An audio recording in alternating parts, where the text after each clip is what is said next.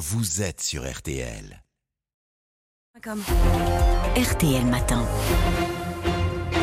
RTL, il est 7h43. Excellente journée à vous tous qui nous écoutez. Amandine Bégaud, vous recevez ce matin le sénateur Claude Maluret.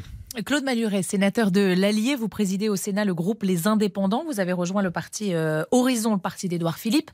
Et vous avez donc interpellé Elisabeth Borne hier sur la guerre en Ukraine, l'envoi notamment de chars. On écoute. La France est désormais devant ses responsabilités. Après l'Angleterre, la Pologne, les Pays-Baltes et maintenant l'Allemagne, va-t-elle fournir les armements capables de changer l'issue de la guerre?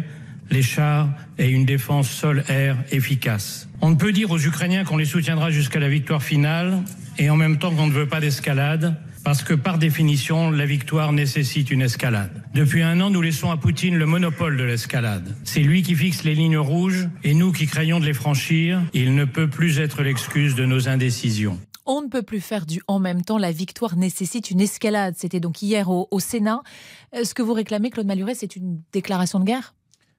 Je ne sais pas si vous avez remarqué, mais nous sommes en guerre. La Russie est en guerre contre l'Ukraine, la Russie a envahi l'Ukraine, et par conséquent, on a décidé euh, d'aider l'Ukraine. Le président, dans ses vœux, a expliqué qu'on les soutiendrait jusqu'à la victoire finale. La victoire finale, c'est une victoire, la victoire d'une guerre. On n'est pas en train de jouer au Monopoly ou aux échecs. Et par conséquent, nous sommes en guerre, et euh, nous décidons de ne pas être co-belligérants, mais nous décidons d'aider l'Ukraine à gagner la guerre. À partir de ce moment-là, il faut être logique et il faut s'en donner les moyens. On n'en fait pas assez, pas suffisamment, la France? On en a fait beaucoup. Euh, la France en a fait beaucoup. Et notamment, si on est aujourd'hui en train de parler des chars lourds, c'est parce qu'il y a un mois, la France a décidé d'envoyer des AMX, qui sont des chars légers, mais qui ont permis de franchir la ligne rouge, une des nombreuses lignes rouges que, fixait Poutine, euh, en vain d'ailleurs, euh, et qui a déclenché l'ensemble du mouvement. Donc aujourd'hui, la France a fait, ce, euh, a fait ce pas, mais elle a aussi un certain nombre de matériel lourd je suis pas fixé sur les Charles Leclerc. Peut-être que leur petit nombre euh, fait que. Oui, on a euh, juste un tout petit peu plus de 200, faut, ce qui ne serait pas suffisant de toute façon. dont, peu sont opérationnels. Euh, mais on a par exemple des, des, des systèmes sol-air dont les Ukrainiens, ont, vous voyez les images, ont autant besoin que de chars lourds. Et par conséquent, je pense qu'il faut que les alliés se répartissent les chars. C'est probablement les léopards qui sont les chars les mieux adaptés et les plus nombreux. Donc il faut que les Allemands et tous ceux qui en possèdent les livrent et que la France mette l'effort sur ce qui, par exemple, sur les défenses solaires. Mais dans tous les cas, il faut évidemment franchir un palier.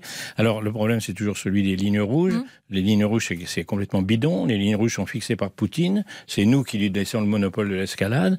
Euh, chaque fois que euh, on, on, augmente notre participation, Poutine dit ça va être l'apocalypse. Et puis le lendemain, il ne se passe rien. Pour une raison extrêmement simple, c'est que Poutine est au maximum. Poutine, euh, avec toutes ses forces sur, sur le terrain, est en train de reculer depuis plusieurs mois. Et pourquoi qu'on conséquent, ces menaces sont, sont ridicules. Claude Maluret, vous, vous dites qu'il faut arrêter d'avoir peur de Poutine?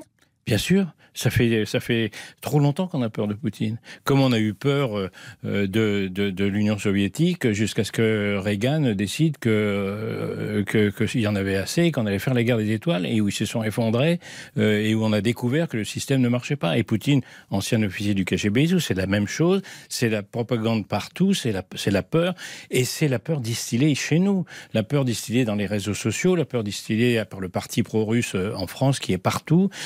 Euh, heureusement qu'il est en train de se discréditer, mais qui existe encore et qui ressurgira dès qu'il le, dès qu'il le pourra. Donc bien sûr qu'il faut arrêter d'avoir peur. Prolonge votre pensée, Emmanuel Macron a, a tort de ne pas vouloir froisser Vladimir Poutine.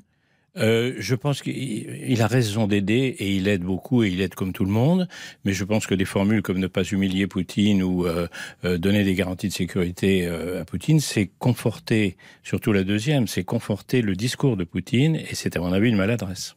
Il faut durcir le ton. Oui, ou euh, vous savez, le problème c'est pas de durcir le ton, c'est de durcir les dans les faits.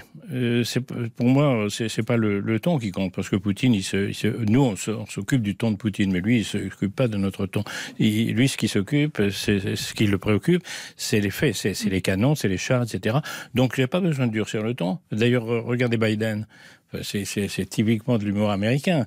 Dire euh, nous, nous, donnons, nous allons donner les chars à Brahms, et euh, bien entendu, ce n'est pas une offensive, une attitude offensive contre la Russie. Tout le monde sait que c'est exactement le contraire, mais il se marre, il se fout de, de, Poutine. Je pense aux auditeurs qui nous écoutent et qui doivent se dire en vous entendant, euh, on a déjà fait beaucoup. il y a beaucoup de conséquences de cette guerre en Ukraine sur le quotidien des Français, que ce soit sur le pouvoir d'achat, la flambée des prix de l'énergie. vous leur répondez quoi ce matin? Bah, Je leur réponds deux choses. Je leur réponds qu'on a beaucoup de chance d'être français aujourd'hui parce qu'on pourrait être ukrainien. Ça, c'est la première chose quand même que, que deuxièmement, les Ukrainiens sont des Européens. C'est bien clair maintenant que c'est l'Europe qui défend. C'est pas seulement euh, l'Ukraine. Euh, et euh, troisièmement, et c'est le plus important, c'est que ça coûte cher de soutenir l'Ukraine. Mais ça coûterait encore beaucoup plus cher que l'Ukraine perde. Parce que demain, c'est les menaces sur les pays baltes, sur la Pologne. Si, si par hasard nous cédions, euh, demain, c'est euh, un conflit gelé qui, qui continue en, en, Ukraine ou un conflit ouvert. Et c'est les menaces, parce que tant qu'on aura peur, parce qu'il nous dit si, si, si je perds, je mets la bombe atomique, ça veut dire que demain, il est capable d'envahir qui, qui, il veut, puisqu'on ne, ne, répondra pas. Donc, bien entendu que ça coûte cher, mais d'une part, le coût est très très faible par rapport aux Ukrainiens. Après tout, on pourrait un jour ou l'autre, on pourrait être en première ligne si mm. les Ukrainiens perdent. Donc c'est beaucoup moins cher que euh, la défaite éventuelle des Ukrainiens. Il faut absolument qu'ils gagnent. Claude Manuret, l'autre débat du moment, c'est bien sûr la réforme des retraites. Les syndicats ont une nouvelle fois affiché euh, leur unité. Hier, il y a eu cette photo de famille devant euh, l'Assemblée nationale. Ils appellent les Français à se mobiliser euh, massivement mardi prochain et à multiplier les actions d'ici là. La CGT appelle aujourd'hui à des grèves, que ce soit dans les raffineries, dans le secteur électrique. ça vous inquiète, ces menaces de blocage? Ça ne m'inquiète pas particulièrement. Euh, ça me, ça mérite. Je me rappelle de, la dernière, du dernier blocage qui a été en novembre ou décembre dernier, celui des raffineries. Vous aviez fustigé le syndicalisme trash de la CGT. On est dans le trash là ou pas encore? Exactement. Bah, pas encore, mais on va, on va bien voir. Quand on empêche euh, tous les Français, des millions de Français d'aller au travail, quand pour euh, contrer le gouvernement et le Parlement éventuellement. Mais pour contrer le gouvernement, on tape sur les Français. Ça me paraît une méthode euh, absolument euh, insupportable et au minimum euh, douteuse. Euh, quand on qu'on fasse grève, ok, mais il y a des, des, services minimums, des services publics minimum, et je pense que les raffineries, ça fait partie de ce qu'on peut appeler un service public ou parapublic. bloquer le pays et bloquer les Français pour critiquer ou pour s'opposer au gouvernement, c'est pas la bonne méthode. Oui, je le dis. Vous la voterez, vous, cette réforme? Ah oui, bien sûr, elle est, elle est indispensable. C'est de quand on voit le nombre d'actifs, que le nombre d'actifs euh, diminue de moitié par rapport au nombre de de, de, de retraités.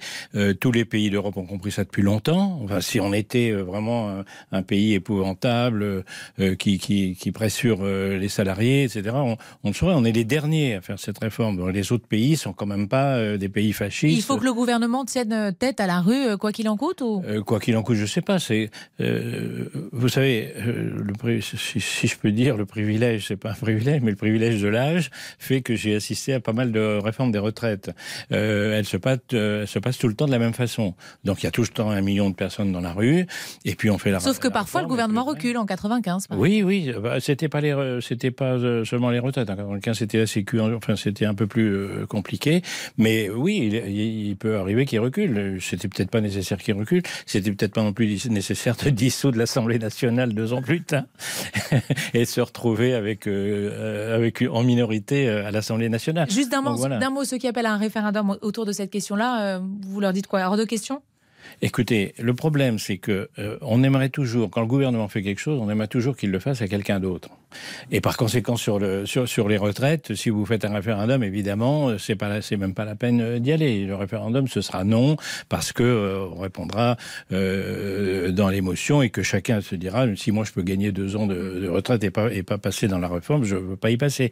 Donc euh, c'est le genre de réforme difficile qui nécessite des, des discussions et c'est vraiment les réformes où euh, le, le, rôle du Parlement est essentiel. Le rôle du Parlement pour discuter de tous les aspects d'une réforme très technique, mais pour discuter calmement, enfin, si je peux dire à l'Assemblée nationale en ce moment, en tout cas au Sénat, ce sera calme, euh, pour pouvoir creuser le débat à fond et pas le faire dans, dans l'émotion ou dans les manifestations euh, de foule. Merci Claude Maluret. Il faut arrêter d'avoir peur de Poutine, vient de nous dire Claude Maluret. Vous restez avec nous, monsieur le sénateur, puisque vous êtes dans le...